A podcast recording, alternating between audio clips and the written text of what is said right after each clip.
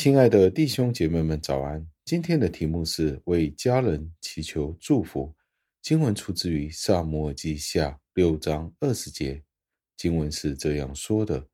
大卫回去要给自己的家人祝福，感谢上帝的话语。加尔文说道：大卫回去要祝福或者拯救他的家庭，他祈求上帝兴旺他的家庭。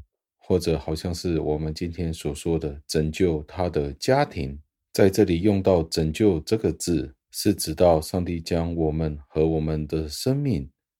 掌管在他自己的手当中，并且将我们这些祈求的人妥善保护。因此，既然大卫已经公开的宣称，人民的好处和繁荣都是取决于上帝纯洁的恩典。大卫也私底下为他的家人们提供同样的祈求，就是上帝看顾他们，成为他们的保护者。在这里值得注意的一件事情，就是家庭里面的父亲或者一家之主，应该要谨慎的去履行他的责任，管理那些处置于他底下的那些人，这个是不容置疑的事实。但是父母所最应当做的，就是以上帝为他们的庇护荫庇者。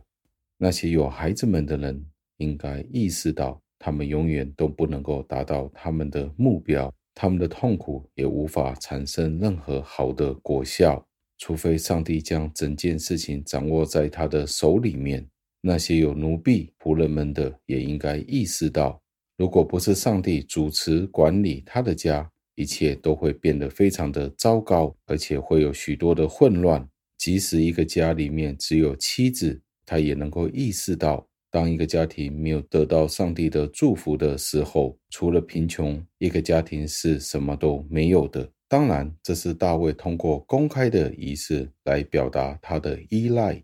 毫无疑问的，上帝的圣灵在这里是称赞大卫，因为大卫清楚地认识到。所有的事情都是需要寻求上帝的硬币。到最后，让我们默想，在诗篇的第一百二十七篇的第一节里面有提到：若不是耶和华建造房屋，建造的人就枉然劳力。每一天，在每一个方面，我们和我们的家人都需要上帝的祝福，这是对上帝的依赖。这也应该是促使我们每一天都应该先来到上帝的施恩座面前，以获得上帝的祝福。罗伯特·莫里曾经这样子的说：“我们愿意每一天都去寻找上帝的面，先于去寻找人的面。”意思就是在每一天我们去见其他人之前，应该先去到上帝面前寻求他的恩典。今天除了晨祷与灵修之外，我们可以更加的培养什么的方法去更加的依赖上帝，每一天祈求祝福的这个意念，让我们一起祷告。亲爱的恩主，我们赞美感谢你，为了这一段的经文，再一次的提醒了我们，一切的福气都是从您而来。如果不是上帝您自己赐福，我们人类无论做什么都没有意思，因为连我们的一口气。我们都无法自己去争取回来。主啊，求您再一次的教导我们，来到您面前谦卑自己，